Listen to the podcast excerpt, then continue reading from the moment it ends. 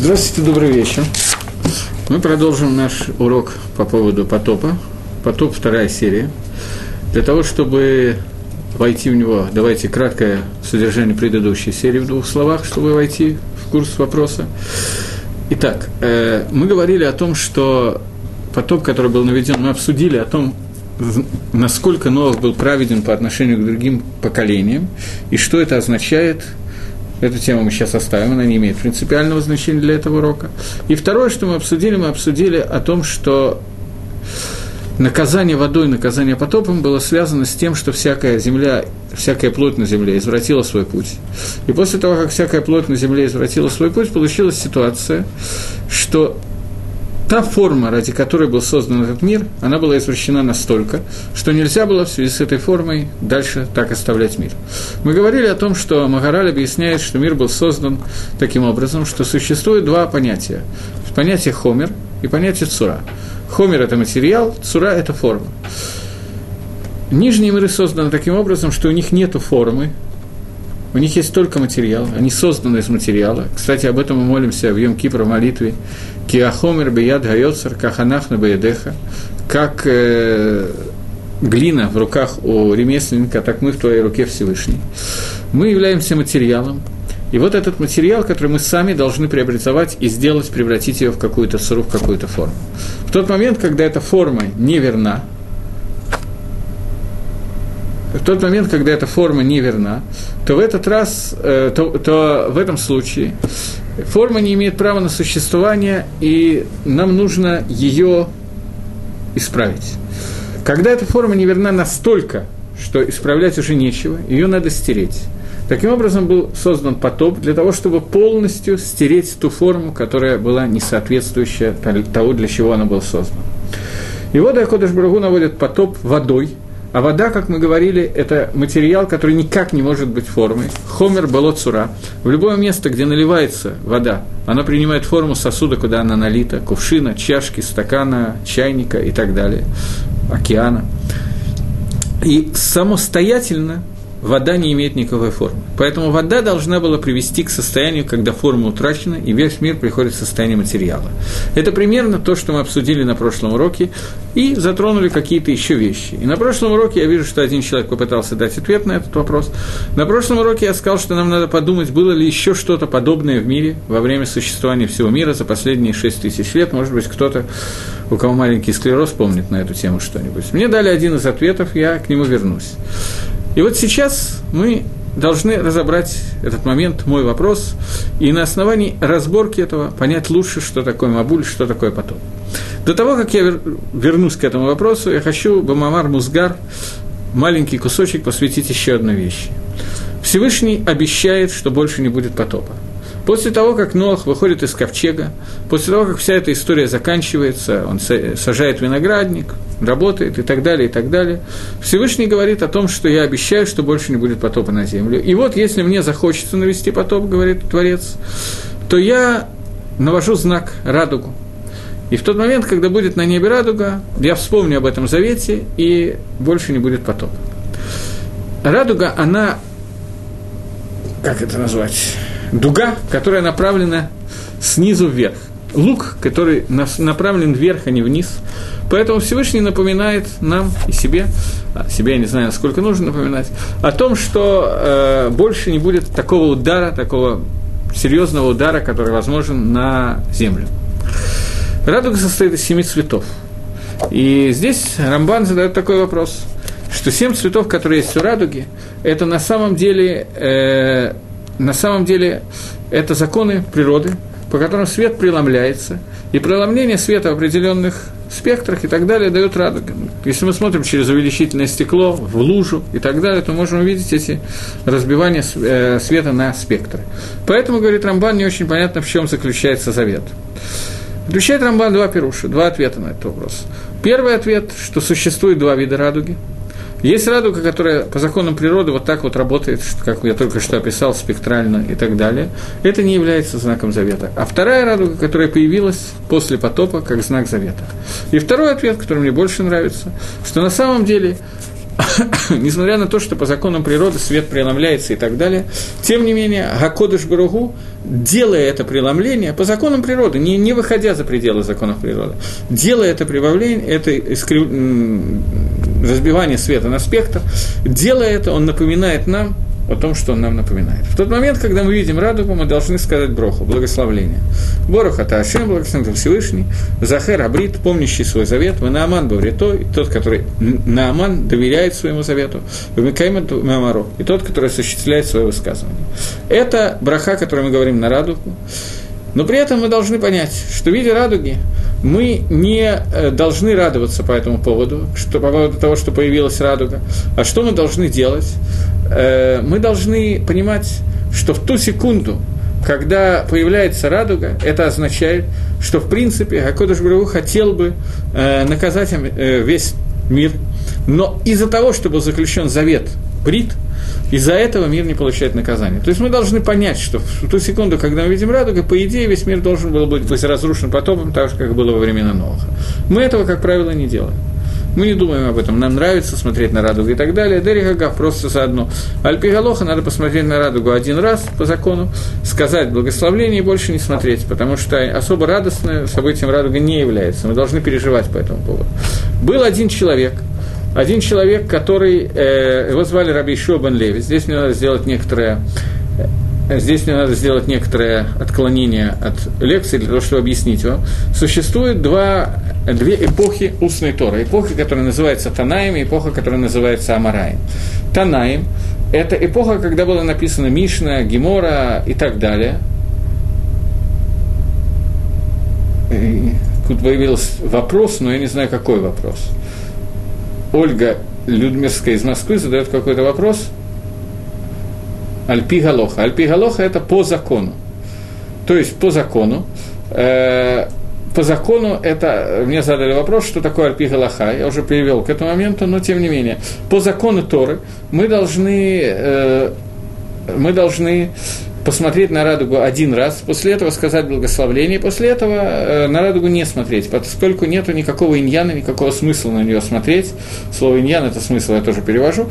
Поскольку, э, когда мы смотрим на радугу, мы только должны грустить по этому поводу, понимать, что наше поведение оставляет желать лучшего. Э, вряд ли мы это обычно делаем. Окей. Был человек по имени Раби бен Леви. Раби бен Леви – это человек, который был в эпохе Амар... Сейчас я вначале должен сказать. Существует два эпоха письменной и устной Торы. Э, что э, означает? После письменной Торы часть Торы была записана, записана в Мишне и в Геморе. Мишна – это эпоха Танаим, которые сформулировали кратким образом какие-то законы, высказывания и так далее. А Мараим пришли после них, пришли объяснить какие-то противоречия, которые есть внутри этих высказываний Танаих. Например, если у нас одна Мишна говорит одна, другая другое, то Амараим либо объясняет, что одна относится к этой ситуации, а вторая к другой ситуации, либо что одну из них сказал Раби Игуда и приводит доказательства, что это именно Раби Игуда, и так далее что сделать, чтобы слушать урок? Уже второй человек спрашивает, что надо делать, чтобы слушать урок. Я не могу ответить на этот вопрос, к сожалению. Вроде как мне говорят, что слышимость хорошая, и надо подсоединиться. Каким образом подсоединяются? Может быть, они неправильно подсоединились, не знаете? То я не могу ответить, я не очень в курсе. Я могу только говорить урок, слушать я тоже не могу. Так что извините.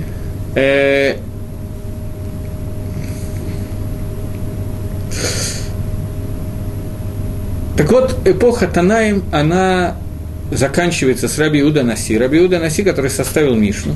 Некоторые из учеников Раби Иуда Наси, они фигурируют э, в Геморе в качестве Танаим – как правило, вот, например, Раби Хи, один из э, первых учеников Раби Игуда Анаси, он был э, обычно Тана, иногда он фигурирует как Амор. А Раф, как правило, Амора иногда фигурирует как Тана.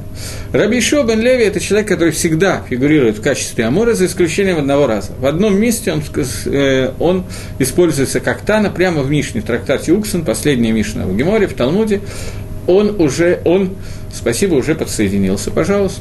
Э, вот, так он, э, Раби Ишуа бен Леви, участвует в качестве Тана. Во всех остальных местах он как Амора. Дальше э, я боюсь, что мне зададут этот вопрос, поэтому я заранее говорю, что ответа я не знаю. Каким образом Гемора узнала об этом, я понятия не имею. Но, тем не менее, давайте поверим Геморе. Гемора рассказывает такую историю, что произошло после того, как умер Раби Ишуа бен Леви и попал в Ганеду.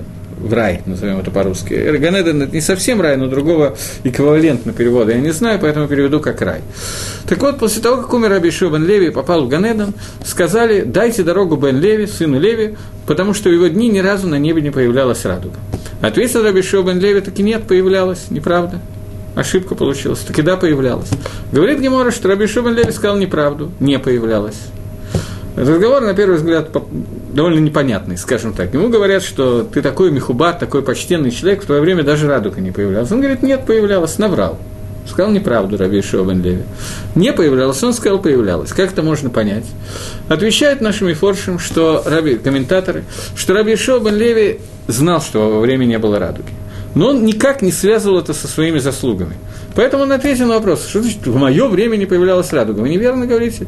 Я не имею к этому никакого отношения. В мое время, в мое время появлялась радуга. То, что не появлялась, какие-то случайные события. Или специальные, но никак не имеющие отношения ко мне. Но, тем не менее, Гемора говорит, что праведность Раби Шубан Леви была такой, что Всевышнему не надо было вспоминать о своем завете, что он не наведет потоп на землю. Другого такого поколения Гемора не называет. Откуда Гемора это знает, как, кто и сообщил и так далее, я не, не в курсе. Но я поверил Талмуду, что он откуда-то это знает.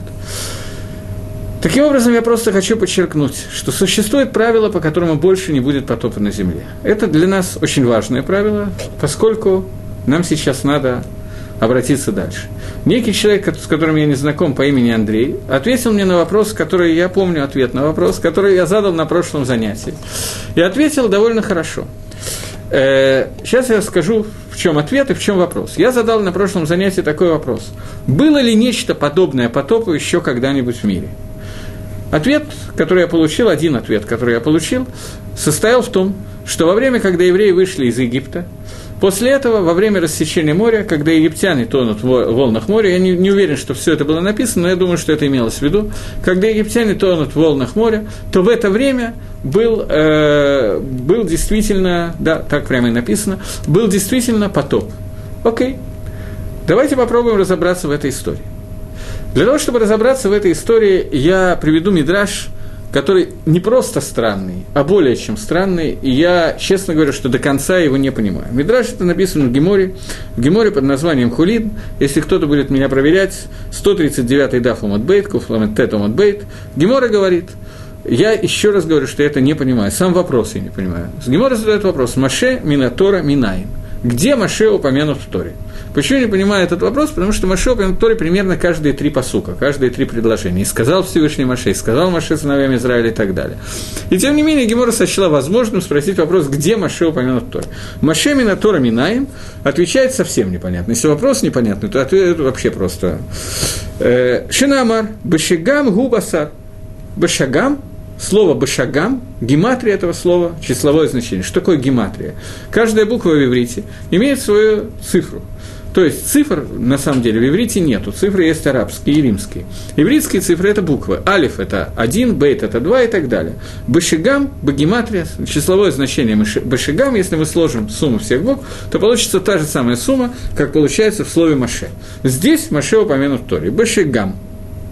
Прекрасный ответ – это про Маширабейну, я напоминаю, который упоминается в Торе больше, чем вообще любое другое слово. Единственное место, где Гемора Хулин упоминание от Маше, это некий Башигам. Есть другой метраж, который говорит «Бесхут ма», за заслуги чего был спасен Нох во время потопа. За заслуги человека по имени Башигам. Есть такой метраж. За заслуги Башигама спасся Нох во время потопа. Нох, про который мы говорили, Нох, Иштатик и так далее, мы нужны были заслуги некого Башигама. После того, как мы говорим, что Башигам – это Маше, это становится немножко более понятно. Но, тем не менее, понятно, что это Адайн, а все еще оставляет, требует, чтобы мы это из Биру объяснили и попробуем этим заняться. Как мы знаем, в какой-то момент времени я говорю с людьми, которые наверняка читали что-то, а если не читали, то вам придется ориентироваться на то, что я не зачитываю куски истории, пересказываем очень кратко, потому что иначе мой урок займет вместо одного урока три.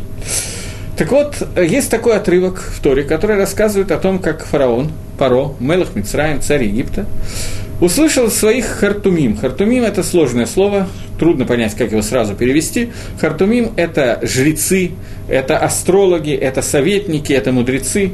Мудрецы Паро, которые сказали ему о том, что по звездам мы определили, что э, через некоторое время, вот-вот-вот, должен родиться человек, который мальчик, который выведет евреев из Египта. И поэтому нужно принять какие-то меры для того, чтобы с этим мальчиком было покончено окончательное решение еврейского вопроса. Каким образом это было сделано? Паро, он был тоже не лыком шит, он вместе со своими хартумим начал решать, как это сделать. Бросить огненную печь, отрубить голову, т.д., т.п. Все это ему не нравилось. Почему ему это не нравилось? Есть две причины, которые, переч... которые я знаю, может быть, есть еще десять. Две причины, которые я сейчас помню. Первая причина, что хартумы и паро, вот эти вот звездочеты, мудрецы, они по звездам определили, что э, я когда-нибудь в другой раз объясню, как именно можно определять по поводу, с помощью звезд, если у меня будет на это время и силы. Но сейчас я не буду входить в эту деталь. Э, звезды действительно могут на до какого-то уровня достаточно четко, если человек умеет этим пользоваться, предсказать судьбу человека и так далее. Они по поводу звезд определили, что Машир Абейну, который должен вывести евреев из Египта, примет свое наказание от воды. И это было абсолютно правильно. Почему это было правильно? Через много-много времени после этого Маширабейну должен был обратиться к скале и сказать «скала, дай воду» по-быстрому. Он не обратился к скале, он не только обратился, а стукнул скалу посохом, и вода оттуда полилась. За то, что он это сделал, сейчас у нас нет времени и сил объяснять это, за то, что он это сделал, Всевышний наказал Маше тем, что Маширабейну Моисей не вошел в Эрицесроль не смог войти в землю Израиля. В землю Израиля вводят евреев Ешо бен Нун, а Маширабейну не вводят. Есть еще причина для этого, но одна из причин, основная, которая прямо написана в Торе, это именно эта причина. Когда я буду говорить, э, когда я буду говорить, что сделать, чтобы слушать урок в Москве, не знаю. Э, вроде бы, как мне объясняют, у нас хорошая слышимость сейчас, и я просто не могу ничем помочь. Э, так вот, э, Машир Абейну э, должен был обратиться к скале, он не обращается к скале, он бьет скалу. Из-за этого он наказан тем, что он не входит в Эрицесроиль. Окей, это то, что произошло. Теперь у нас есть еще один момент. Жрецы фараона увидели – что звезды сообщают, что человек, который должен вывести евреев из Египта, будет наказан с помощью воды. Поэтому они предлагают Фаро метод бросить его в воду. Поскольку точно неизвестно кто, то будем бросать всех новорожденных в воду. Вначале всех евреев, потом и всех неевреев тоже. Просто хочу обратить ваше внимание на то, что жрецы фараона видели, что родится мальчик который выведет евреев из Египта, но они не знали, еврей он или нет, поэтому в воду бросали не только евреев, но и всех египтян тоже. Почему случилось, что они не были в курсе, так вот случилось, что они не знали, это еврей или нет? Потому что звезды показывали им что-то непонятное, что-то странное. Поскольку Маширабейн был рожден еврейской мамой, еврейским папой, Йохевит и Амрам, но при этом он вырос во дворце у фараона – Неважно сейчас, почему так случилось, что он до взрослого возраста рос во дворце фараона. Поэтому по звездам Хартумим не могли понять, он египтянин или он еврей, у них была путаница. Поэтому был дан псак, совет, чтобы всех бросали в воду, независимо от национальной принадлежности. И вот это одна причина. Но есть еще одна причина, по которой фараон решил бросить Маше именно в воду, а не каким-то другим способом с ним обойтись. Причина, которая состоит в том, что фараон знал, что Всевышний обещал, что он не будет больше наводить потопа на землю. Поскольку больше не будет наводиться потоп на землю, то поэтому фараон обеща... Э, решил, что он может бросить Маше именно в воду. Он знал, что Всевышний работает по принципу, наказания Творца идут по принципу меда кинегет меда, мера, по, мера за меру. То есть, если бросили в воду, то наказание должно прийти от воды. А наказание от воды мы точно знаем, что не придет. Поэтому можно смело бросать в воду. И это действие, которое сделал Фаро, Паро, когда всех мальчиков начали бросать в воду и топить. Маширабейну тоже был брошен в воду. Э, мама Маше родила Маше шестимесячным. Э, когда Амрам узнал о том, что есть такая экзейра, то он развелся, публично развелся со своей женой для того, чтобы не рожать детей, которые будут сразу же убивать. Тогда маленькая дочка Амрама, сестра будущего Маше, по имени Мирьям сказала папе, что папа, ты больше нечестивец, чем Паро. Паро сделал Гзейру запрещающую, э, то есть говорящую о том, что надо убивать мальчиков. Ты делаешь так, что из-за тебя весь Израиль разводится со своими женами, поскольку на тебя смотрят, ты руководитель поколения. Из-за того, что они все разведутся со своими женами, поэтому получится ситуация, что не будут рождаться ни мальчики, ни девочки. Поэтому Паро Гзейра – это распоряжение. Поэтому Паро Э, поэтому Амрам возвращается, возвращает к себе э, свою жену. И поскольку он был руководитель поколения, и все знали, что вот сейчас была свадьба, то поэтому получилась ситуация, что египтяне следили, что раньше, чем через 9 месяцев ребенок родиться не может. Поэтому они ждали и смотрели, когда Юхевит будет рожать. И она родила ребенка в возрасте 6 месяцев. Поэтому 3 месяца она могла скрывать этого ребенка. После того, как ему исполнилось три месяца. Скрывать его было невозможно, потому что египтян был, была целая система, как найти ребенка, спрятать, еще что-то. Я сейчас не буду входить в эту систему, можно войти на самом деле. Что в дом, где они предполагали, что есть ребенок, вносили еще одного ребенка, который начинал плакать, его били, щипали, кололи, что-то такое. Когда один ребенок плачет, то ребенок, который слышит, младенец, который слышит его плач, через некоторое время тоже начинает плакать, и так его можно обнаружить. Это система, которая работает, если у кого-то есть опыт работы воспитательницы в яслях, то она подтвердит, что это да, работает. У меня жена работает именно в этом месте, она говорит, что работает нормально, проверяла. Лабораторная работа. Так вот, э, Маширабейну, Маширабейну был брошен в воду в возрасте трех месяцев. И брошен по той причине, что решили, фараон и его советники решили, что это можно сделать, потому что наказание водой фараон не получит. Окей. Гемора в трактате Сота задает вопрос, какого числа и какого месяца Маширабейну был брошен в воду? И Гемора дает два ответа на этот вопрос. Первый ответ очень простой, второй ответ немножко более сложный. Посчитаем, ему исполнилось три месяца, а день рождения Маширабейну нам известно, 7 Адара. Адар, Нисан, Сиван. 7 числа месяца Сиван исполняется три месяца, день дарования Тора. Исполняется три месяца Маширабейну, и в этот день Маширабейну был брошен в воду, так говорит Гемора в первом пируше. Второй пируш Ика де Амри, есть которые говорят, говорит иначе, что это был Шанами Уберет. Шанами Уберет – это беременный год, год, когда есть два, э, два месяца Адар. Поэтому в этом случае э, получается, что два Адара и Нисан пируш, комментарий.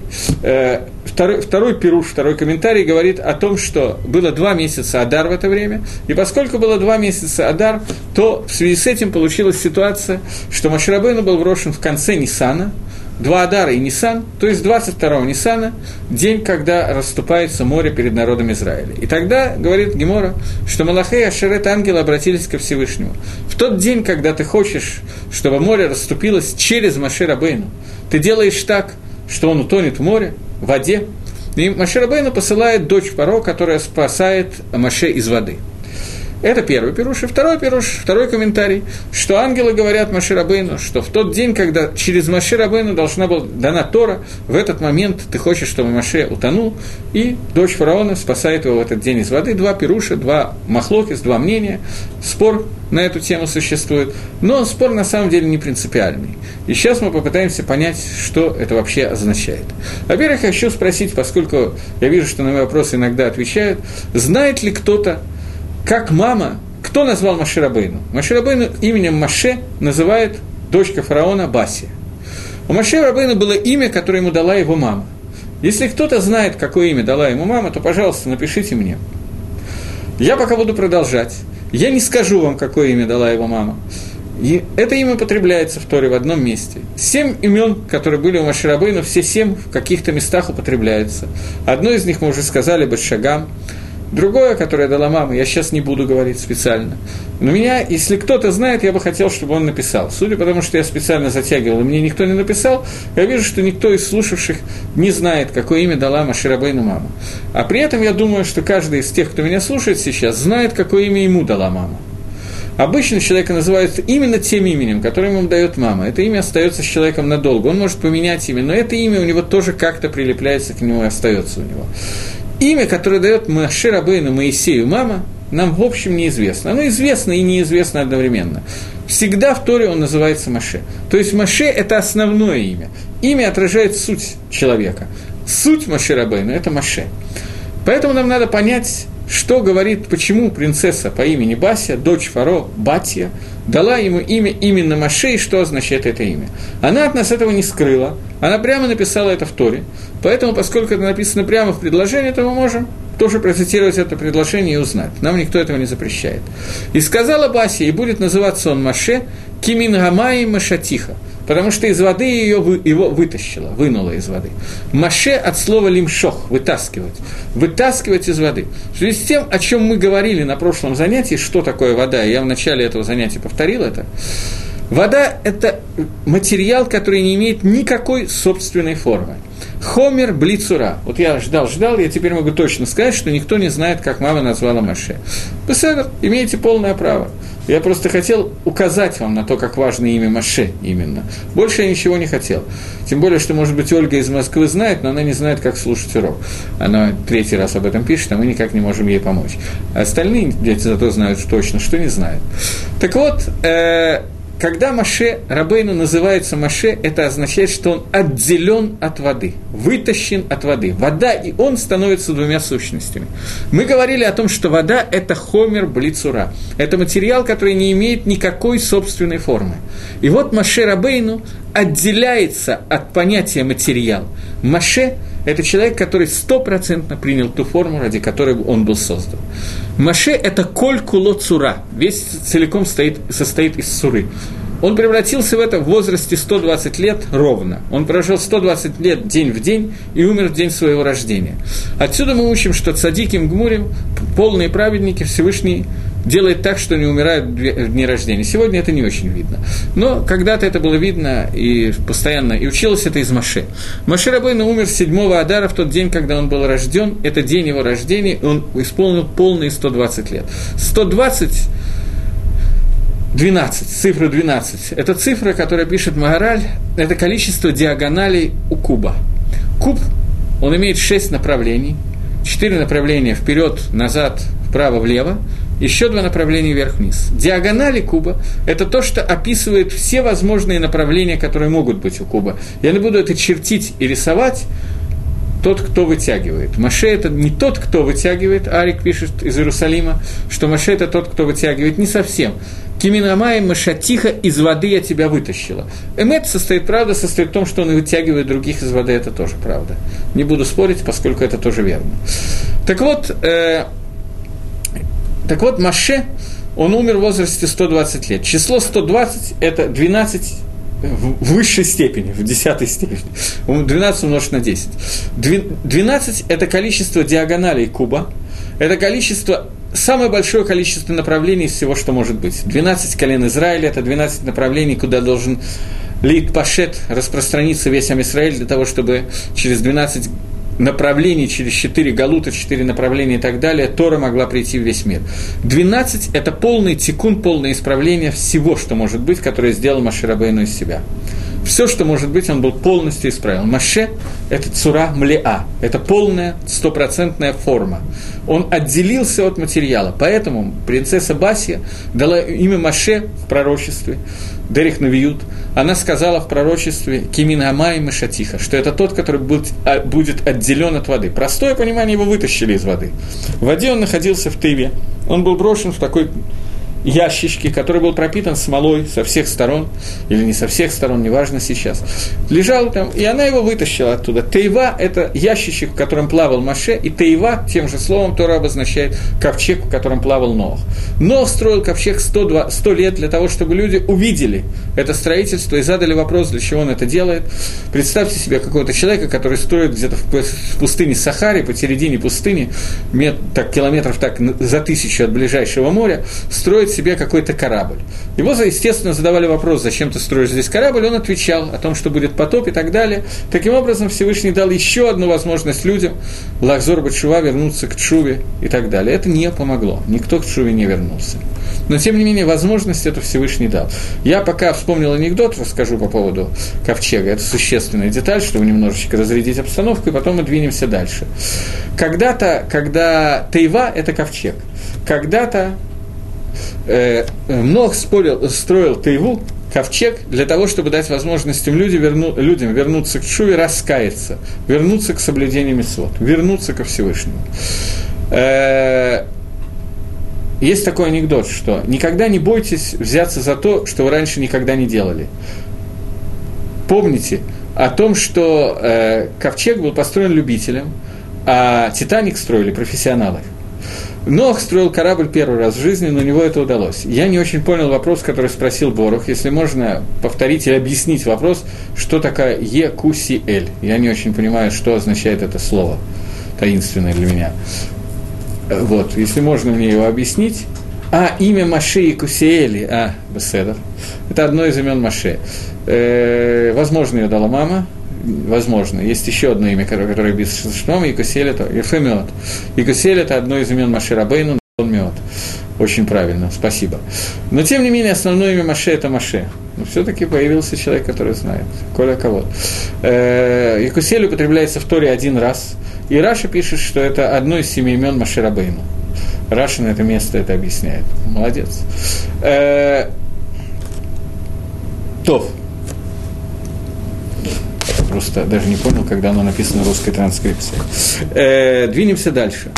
Э, Маше вытягивается из воды либо в день дарования Торы, либо в день, когда Амисраэль выходит из Египта, то есть на седьмой день Пейсаха, когда идет рассечение моря. Давайте начнем со второго пируша, а потом перейдем к первому. Со второго объяснения, потом к первому. Во время дарования Торы, говорит Гемора в трактате Авойда Зойра, в трактате неважно, трактат называется Авойда Зора. Э, Гемора рассказывает о том, что все народы мира собрались около пророка по имени Билам. Билам – это пророк, про которого сказано, что про него сказано так. Сказано это про Маше, мы из Маше учим про него. Что написано, и не было больше пророка, подобного Маше в Израиле. Говорит Гемора, подобного Маше в Израиле не было, у народов мира был. То есть пророка уровня Маше не было в народе Израиля, у народа мира был пророк, который практически на уровне Маше Рабейну, это Билам. Вокруг этого человека по имени Билам собрались народы мира и сказали, что происходит? Во время дарования Тора, в день 6 или 7 Сивана, Рабиоси, Рабона спорят на эту тему. Собрались э, народы мира около Билама и сказали, правда ли, что Всевышний собирается сейчас навести потоп на землю? Ответил Билам, нет – Тору хочет он дать своему народу. Все, диалог закончился. Вопрос, который здесь возникает, почему народы мира решили, что Всевышний сейчас хочет навести потоп. Ма потоп шаях к этому вопросу. Какая связь потопа с дарованием Тора? Вопрос, который на поверхности бросается в глаза. Обратимся для того, чтобы ответить на этот вопрос к еще одному месту в трактате Авойда Зойры, который говорит о том, что гора, на которой была дана Тора, называется гора Сина. Есть еще одно название этой горы – гора Хоров. Два названия. Спрашивает Гемора, почему гора Синай называется Синаем? Сина на иврите – это ненависть. Отвечает Гемора, потому что те, кто не приняли Тору, они возненавидели тех, кто принял Тору. Во время Синайского откровения, те, кто отказались принять Тору, они возненавидели тех, кто согласились принять Тору. Почему она называется горой Хоров? Потому что те, кто не приняли Торы, с этой горы на них спустился Хурбан. Хурбан – это разрушение. Таким образом, гора имеет два названия – Хурбан – разрушение, и Сина – ненависть. Ненависть, которая спустилась к Израиля от тех, кто отказалась принять, отказались принять Тору, и Хурбан – разрушение, которое на них спустилось. Что это значит? Мапшат, Мапируш, какое объяснение? В связи с тем, о, чем, о том, о чем мы сейчас говорим – Понятно, что произошло. Мир существовал, я буду об этом говорить на следующем уроке, который у вас будет в следующий Йом решен, что существует определенная цура... А, нет, подождите, мы об этом говорили 17, когда я говорил про 17 Тамуза, так что не буду говорить больше. Э, когда мы говорили про 17 Тамуза, мы говорили, что во время дарования Тора изменился полностью Магалах, путь управления Всевышним миром, контакта Всевышнего мира. До сих пор мы находились в ситуации, которая называется Эйна Мицуве Ваасе не имеет заповеди, но делает. Человек, даже если он делал какую-то мицу, он не был обязан ее делать. Сейчас ситуация изменилась. Во время дарования Торы мир приходит к состоянию, которое называется Мицувевеасе. Обязан и делает. Это более высокое состояние, которое соответствует Магалаху пути управления, который называется Схар в Оныш, награда и наказание. Это единственное возможное, единственное правильное существование контакта между Творцом и миром, и все время до сих пор мир просто ожидал этого состояния, состояния, когда будет дана Тора. Сказано в Торе, в самом начале Торе сказано, «Вы бокер йом гашиши». Когда нам перечисляют все шесть, семь дней творения, то сказано, и был вечер, и был утро, день га-шиши.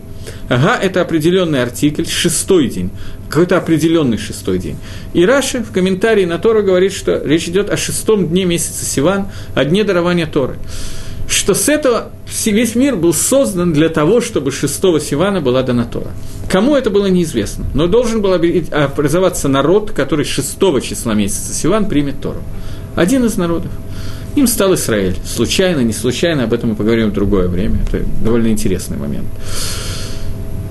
Ам Исраиль принимает Тору. В этот момент мир начинает жить согласно тем законам, ради которых он создан. До сих пор он жил только в преддверии этих законов. Это новая цура существования мира. Мир, который существует в новой форме. Когда мир существует в новой форме, старая форма должна быть уничтожена. Должно произойти то, что происходило во время Мабуля, во время потопа. Уничтожение старой формы ради создания новой. И это то, что увидели народы мира, которые собрались у Белама и сказали, что происходит? Происходит новый потоп? Белам им ответил, нет, происходит матан Тойра, дарование Торы. Лемайсы и, тот, и те, и другие были правы. В духовном плане произошел потоп. В духовном плане, плане произошло то, что вся старая цура, вся старая форма полностью ликвидируется. Организуется новая форма, которой никогда раньше не было – форма правильного существования мира, которая раньше была невозможна. Для этого надо уничтожить старую форму. И это потоп, это мабуль, это то, что сметает все на своем пути. Поэтому народы мира, собравшись у Белама, задали совершенно верный вопрос. Белам им ответил, естественно, тоже совершенно правильно, что мабуль, который происходит, он происходит в другом виде, не в виде физическом, а в виде духовном это Матан Тойр, дарование Торы. И теперь понятно, что означает, что с горы Синай спустился хурбан, разрушение на тех, кто не принимает Тору. Они просто не соответствуют существующему миру. Нет никакого смысла, ну не совсем никакого, это я загибаю, конечно, но нет такого смысла их существования, который был раньше. Поэтому происходит хурбан, хоров, разрушение. Это объяснение того, что произошло 6 числа месяца Сиван. И вот в этот день новорожденный мальчик, трехмесячный Маше, через которого все это происходит, бросается в воду. Бросается в воду, чтобы он утонул. И Малахей и Ашарет ангелы приходят ко Всевышнему и говорят, тот день, когда будет дана Тора через Маше, ты допустишь Всевышний, чтобы Маше утонул, и дочка Паро вытаскивает Маше из воды. Кимина Амаем Машатиха. Через него дается вся Тора. Из этой воды он вытаскивается. Он делает так, что с помощью Торы мир приобретает новую цуру, новую форму. Это суть Маше Рабейну, поэтому его называют именно Маше, а не каким-то другим способом. Теперь мы вернемся Машатиха это вытащил. Я много раз перевел слово Машатиха. Мне задают вопрос просто, что такое Машатиха. Я много раз перевел, но, вероятно, надо перевести еще раз. Мин Рамай Машатиха из воды я тебя вытащила. Вытаскивать. Маше от слова вытаскивать. Отделиться от воды. Отделение это происходит с помощью, с помощью Торы, которая тоже уподоблена воде. Ефе. Теперь нам осталось разобрать еще один момент. Второй мидраж – Второе мнение в Геморе Сото говорит о том, что Маширабейну был брошен в воду в тот день, когда евреи через 80 лет примерно после этого переходят Ямсуф, переходят через море. И через Маше расступается море. Какая связь? Понятно, что я имею в виду, что это тоже был потоп. Египет, э, не только я, Андрей это написал мне здесь в ответе, что Египет гибнет во время потопа в во время рассечения моря. Это верно. Всевышний обещал, что больше не будет наведен потоп на всю землю, на какую-то часть земли, в каком-то другом виде, духовном, еще каком-то, не знаю каком. Всевышний не обещал, что потоп не будет, он был еще много раз. Сейчас мы касаемся второго из них. На самом деле, в хронологическом порядке он был до дарования Торы, просто мне показалось, что так будет легче объяснить для меня. Но сейчас попробуем объяснить, что произошло во время, когда евреи выходят из Египта. Прежде всего, нам надо коснуться понятия, которое называется гиюр. Что такое гиюр? Принятие иудаизма. Для того, чтобы не еврей стал евреем, любой не еврей, без исключения, даже из Зера Амалек, даже из потомства Амалека, может принять гиюр, согласно мнению нашего Талмуда, так по Сакрамбам Лагалоха. Для этого он должен сделать искренне, четко несколько вещей. Номер раз – обрезание, если это мужчина, женщину почему-то не надо. Номер два – это принятие на себя, окунание в микву. Номер три – принятие на себя Оль Малхут Шамаем, иго небесного рабства. То есть все заповеди Всевышнего, потому что они исходят от Творца. После этого остается последняя вещь – это жертвоприношение Корбан Гер – Сегодня мы не можем приносить жертвоприношение Гера, поскольку, может быть, кто-то обратил внимание, у нас нет Байдамигдаша храма. Поэтому первое, что будет делать Гер после того, как будет построен Байдамигдаш, пусть это будет в скорости в наши дни Ибанебами и Раби Мейну, то Гер должен будет принести жертвоприношение Гера, которое он остался хаяв. Гиюр, как таковой, обязан принести. Гиюр, как таковой, засчитывается и без этой жертвы, но до того, как эта жертва будет принесена, Геру нельзя приносить другие жертвоприношения. Так что, когда мы все понесем много-много стад овец за все наши оверот, которые мы успели сделать в Бедамиктыш, то для Герем нужно будет начать это с, с овечки, которая будет посвящена Корбан Гиюр. Во время Яцият Мицраим, во время выхода из Египта, весь Амисраэль принял большой коллективный Гиюр. Как это произошло? Первое, что Маширабейну сказал, что 14 числа месяца Нисан мы будем приносить и кушать пасхальное жертвоприношение, но только те, кто сделали обрезание. Поэтому Амисраэль весь дружно в едином порыве обрезался. Это произошло первая часть Гиюра, обрезание. Второе, Корбан Пейсах, которое засчитывалось как жертвоприношение Гиюра. Третье – это рассечение моря, которое засчитывалось как окунание всего народа в Микву. Четвертое – Мамад Синай, стояние у горы Синая, когда весь народ принял на себя Тору Оль Малхут Шамаем, заповеди, митсвы и Всевышнего как своего Бога. Таким образом, все четыре элемента сделал Израиль во время выхода из Египта. Второй из них, над которым, или третий, над которым нам надо остановиться, это окунание э, это окунание в микву, кто, кроме Маше, мог вывести себя из э, Израиля из Галота? Думаю, что никто. Кроме Маше не мог вывести евреев из Галота. Дери Хагав просто заодно. В пасхальной годе сказано, что это вывел не Маше, а вывел Всевышний лично. Они вело Малах, они вело Шалиях. Я Всевышний, а не посланник, я, а не ангел. Всевышний лично прошел по Египту, чтобы вывести Амисраэль из Египта. Это одна из причин, по которых имя Маше ни разу не употреблено в пасхальной Агаде в рассказе о исходе из Египта. Маше, который как бы все делал, что можно сделать, в пасхальной Агаде не употребляется его имя ни разу. За исключением в самом конце, в Галеле, в одном отрывке Галеля, это просто кусочек истории, поэтому там употребляется имя Маше. Но в самой Агаде Маше не употреблен ни разу. Именно по той причине, чтобы подчеркнуть, что это сделал Всевышний лично – но я до конца, честно говоря, все равно не понял вопроса, но двигаюсь дальше пока. Так вот, так вот, э, рассечение моря – это миква, которая, через который прошли Амисраэль. Естественно, не имеет значения, это, я говорю, аллегорически, а не реально, потому что они все не окунались в микву, у них были хацисот и так далее. Это все не, не так важно, как это произошло. Египтяне бросаются вслед за евреями в море и погибают в волнах этого моря. Это некий потоп, микропотоп, ничего себе микро, там половина страны умерла, но неважно. Это называется микро по отношению ко всей земле, не так, как было во времена Ноха. Всевышний обещал, что потопа не будет на всей земле, на какой-то части земли Всевышний не обещал, что не будет потопа. Поэтому египтяне гибнут в этом потопе, который был во время Маширабейну. И важно понять, почему это произошло. Для того, чтобы евреи стали Амисраэлем, им нужно было пройти Авдус Мицраем, египетское рабство. И очень трудно объяснить, зачем нужно было пройти через рабство для того, чтобы стать свободными людьми и принять Тор. Ответ на это то, что на самом деле мы не свободные люди. Наша задача быть аводим, рабами Всевышнего. Что такое Эвид? Эвид – это человек, который не имеет собственных желаний – все, что он делает, посвящено его господину. В данном случае нам повезло, у нас очень удачный господин, Акодыш Бургу, Всевышний. Достигнуть этого уровня очень тяжело. Я знаю двух человек, про которого помню сейчас, э, я отвечу на этот вопрос, пока пусть он будет. Э, я знаю двух человек, помню сейчас, про которых Тора называет, что они Аводим. Первое – это Маше Авди, Эвид Маше Эвид Гашем, и второе – Довид Авди – Давид Амелах и Маширабейну. Про них Тора сама говорит, что они были на дороге Эвида, на Мадреге, на ступени Эвида, и у них не осталось ничего от себя, они были проводниками ко Всевышнему, воле Творца, больше ничем. Про таких людей я помню двоих, может быть, есть еще кто-то, я просто не помню. Э, мне, мне задают вопрос, разрушение на всех не принявших Тора, а тех, кто живет по законам сыновей Ноха. Те, кто живет по законам сыновей Ноха, они по определению приняли Тору. Поскольку для человека не Израиля, для не еврея, Семь заповедей сыновей Ноха – это является необходимым и достаточным условием для его жизни. Рамбам, это, это Гемора на самом деле, но я приведу Рамбама, поскольку он более известен, Малохим, э, книги, которая называется Мишна Тойра, это основной труд Рамбама, в Цифр Малохим в 9 главе пишет Рамбам, что человек из неевреев, который соблюдает семь заповедей сыновей Ноха, он является цадик Амод Гаалам, праведник народов мира.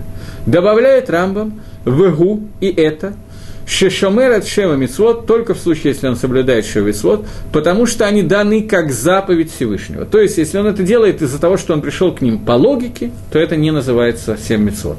Если он соблюдает Сем Мицвод, поскольку они даны Творцом, то в этом случае это человек, который выполнил полностью свою функцию, он принял на себя ту Тору, которую ему нужно было принять. Он цадик Амуд Алам, праведник народов мира, и Бен Алам Аба, у него есть Алам Аба. Поэтому те, кто живет по законам сыновей Ноха, они водай, у водай приняли Тору. Стопроцентно, безусловно. Теперь двинемся дальше. Э, надо вспомнить, на чем я остановился, только поскольку у меня уже старческий склероз немножко, то будем вспоминать, секундочку. Да, так вот, во время, когда евреи попадают в египетское рабство, это рабство нужно для того, чтобы они поняли, что такое понятие «эвит раб» для того, чтобы в дальнейшем они могли по-настоящему стать Эвид Гашем, стать рабом Всевышнего. Для этого было необходимо пройти 210 лет Шиебут Мицраем, рабство. 400 лет было сказано Аврааму, что евреи будут рабами в земле чужой, из них 210 лет – это действительно рабство, остальные 400 – это изгнание, но не рабство. 210 лет – это рабство.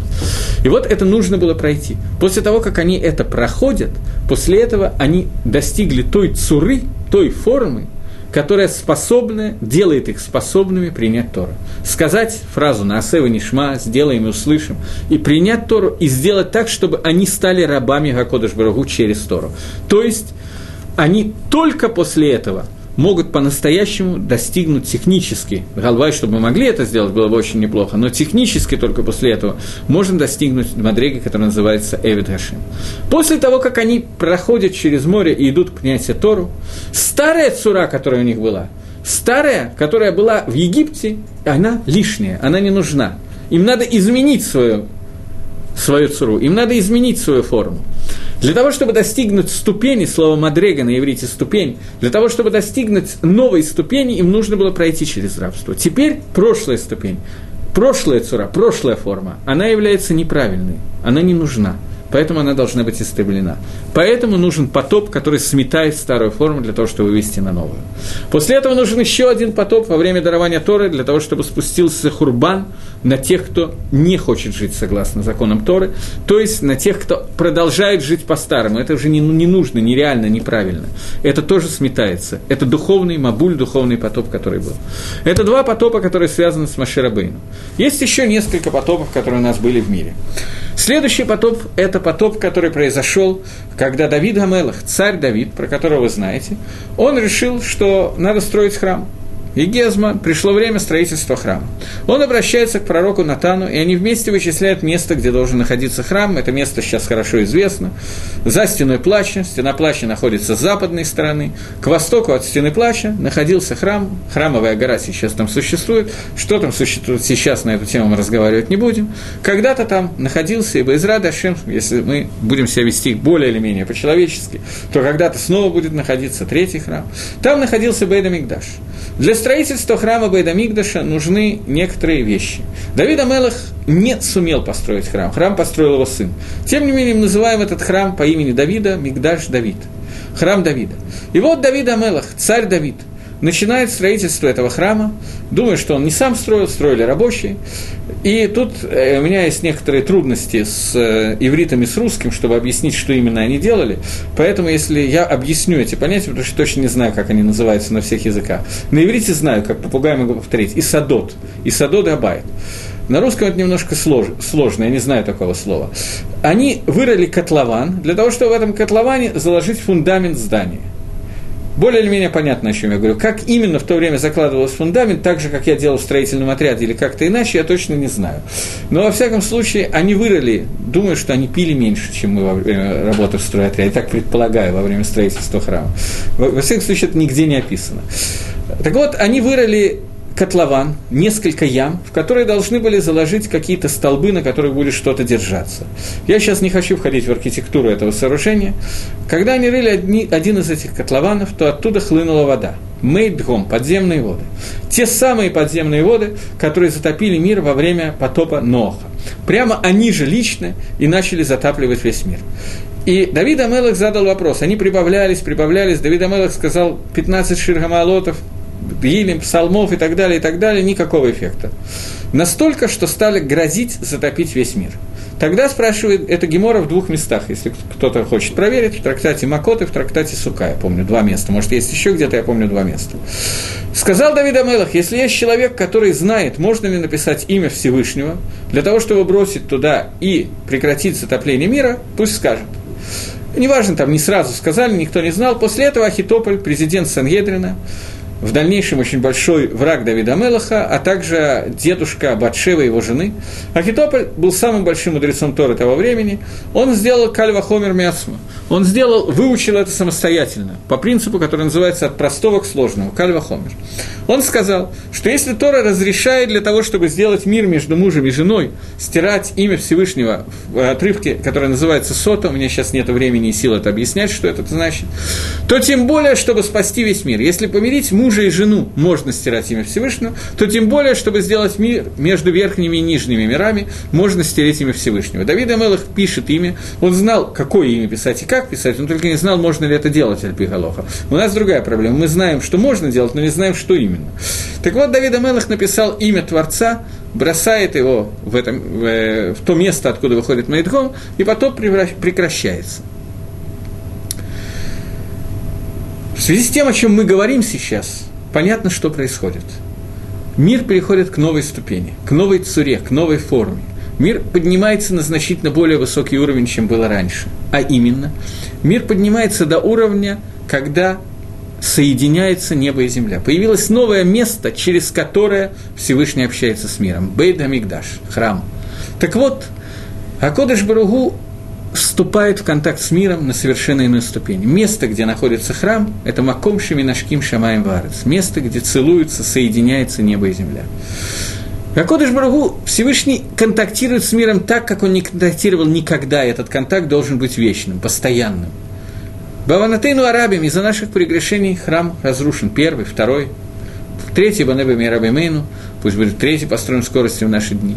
Но когда храм строится, мир переходит в новую цуру, в новую форму контакта с Творцом. Карбонот, который приносится в храм, карбонот жертвоприношения, которое мы приносим в Бейда Мигдаши, происходит от слова коров, близкий, приближение – Куф рейшбейт, корень, который означает приближать. И вот это сближает, соединяет верхние и нижние миры. Делает вот этот вот контакт, это соединение верхних и нижних миров. И этот контакт, который происходит между нами и Всевышним, это совершенно новая форма. Форма, которой не было раньше. Для того, чтобы создать эту форму, старая форма должна быть разрушена. Поэтому миру грозит потоп, затопление. Для того, чтобы разрушить сура, которая была раньше. Это еще один потоп, который может быть. Следующий потоп – это потоп, который описан в книге Ихискель.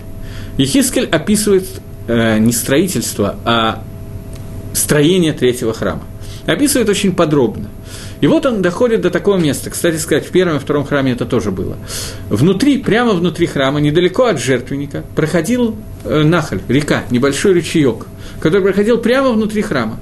Когда нужно было помыть пол, это делалось систематически в храме, просто вставлялась пробка, Реке было некуда выйти, она затапливала помещение храма, до колена примерно. После этого как-то спонжи, я не знаю, каким образом, они чуть-чуть отдирали какие-то вещи, и открывали, и эта река выносила всю кровь жертв и так далее вниз.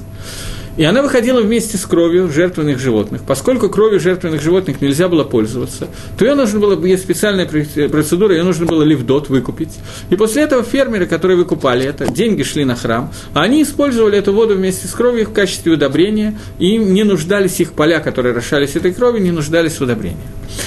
Когда Ихискаль доходит до описания этой реки, которая проходит в третьем храме, он говорит, что я вышел за пределы храма, и вот эта река становится глубже, уже больше, чем до колена, до пояса и так далее. И вот она разрастается, разрастается и превращается в огромный потоп. Бекицур, коротко, начинается потоп, который заливает всю Эрицесройль.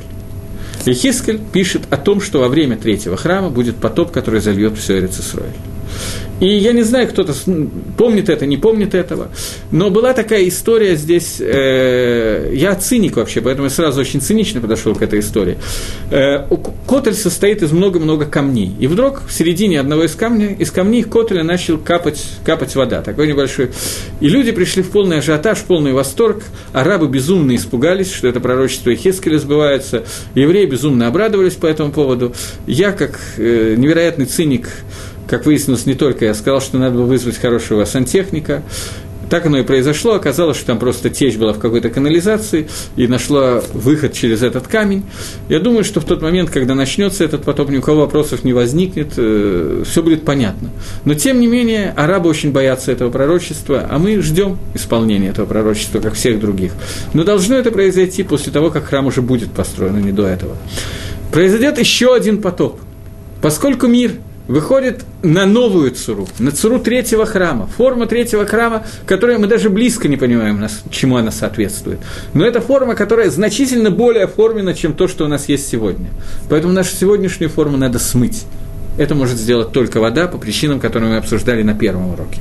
И вот это еще один потоп, который описывается Таким образом, третий потоп. Потоп во время прихода Машеха. Машех – это то, что Мидгабер Альмидат, э, Альмидат Дгом. Машех – это тот, который будет справляться с мерой, которая называется Дгом, Мей Дгом, подземными водами. Машех – это то, в чье время эти подземные воды наконец сделают то, что необходимо, и приведут мир к полному совершенству, к полной гармонии, к полной цуре, к полной форме. На самом деле есть еще, после этого есть еще один потоп – о котором даже уже совсем непонятно, о чем идет речь. Я не знаю, как понимать эту гемору в буквальном, в аллегорическом смысле. Но гемора такая существует, очень известная, поэтому я ее приведу. Гемора говорит, есть спор об Айрова, я сейчас приведу по одному из мнений. Гемора говорит о том, что мир существовать будет 6 тысяч лет, на время седьмого тысячелетия, уже после прихода Машиаха, после воскрешения из мертвых, после строительства третьего храма и так далее, и так далее, и так далее, заключительный этап – это будет большой-большой потоп, который зальет всю землю – Земля была, будет залита полностью, останутся только праведники, которых будут крылья, и они будут летать над поверхностью. Вот я еще раз говорю, что аллегорически я понимаю, как это Гемора понимать, и не аллегорически не знаю. Они будут летать над поверхностью вот. А если ты скажешь, что тысячи лет, это будет продолжаться тысячи лет, седьмое тысячелетие, тысячелетие, которое соответствует шабату. А если ты скажешь, что как, как такое может быть? Ведь люди будут уставать, тысячи лет летать, наверное, тяжело, не знаю, не пробовал. Но на это сказано, что Всевышний даст силу уставшему. Те, кто поют Змиров Шаббат, знают, что есть песня в Шаббат «Гуга натен лаэв кох» – тот, который дает силы уставшему. Силы тому, кто устает. У садиков не будет усталости. В связи с тем, о чем я только что говорил, понятно, чему соответствует этот мабуль, этот поток. Это будет то, что произойдет прямо непосредственно перед тем, что называется Аламаба. Что такое Аламаба, я не знаю грядущий мир. Об этом сказано, что даже пророк, глаз пророка это не видел, и никто этого не знает, кроме тебя, Хашем. Так сказано в пророчестве. Что такое Алам Абай, нам неизвестно. Но это мир, который полностью не соответствует тому, что мы видим сегодня. Полностью иной, полностью другой, полностью отличающийся. Полностью духовный, где не останется никакого места материальности. И понятно, что для того, чтобы полностью исчезла любая материальность, которая есть в этом мире, необходим еще один мабуль еще один потоп. Таким образом, мы закончили более или менее тему потопа, еще есть много чего об этом сказать, но нет времени. Вспомним, что мы начали с потопа Ноха и объяснили, что поскольку всякая плоть извратила путь свой на земле, поэтому случилась ситуация, когда нужно было для строительства новой циры полностью уничтожить старую, превратить ее в хомер. После этого в материал. После этого мы проследили, что это повторялось еще несколько раз. И каждое повторение, которое произошло, оно имеет значение. Каждое повторение, которое произошло, оно переводило новую цуру, новую форму на новый уровень. И таких, повтори, таких микро- или макропотопов мы, мы насчитали. Рассечение моря, дарование Торы, строительство храма и последнее, седьмое тысячелетие. То, на этом я хочу закончить наш урок. До свидания.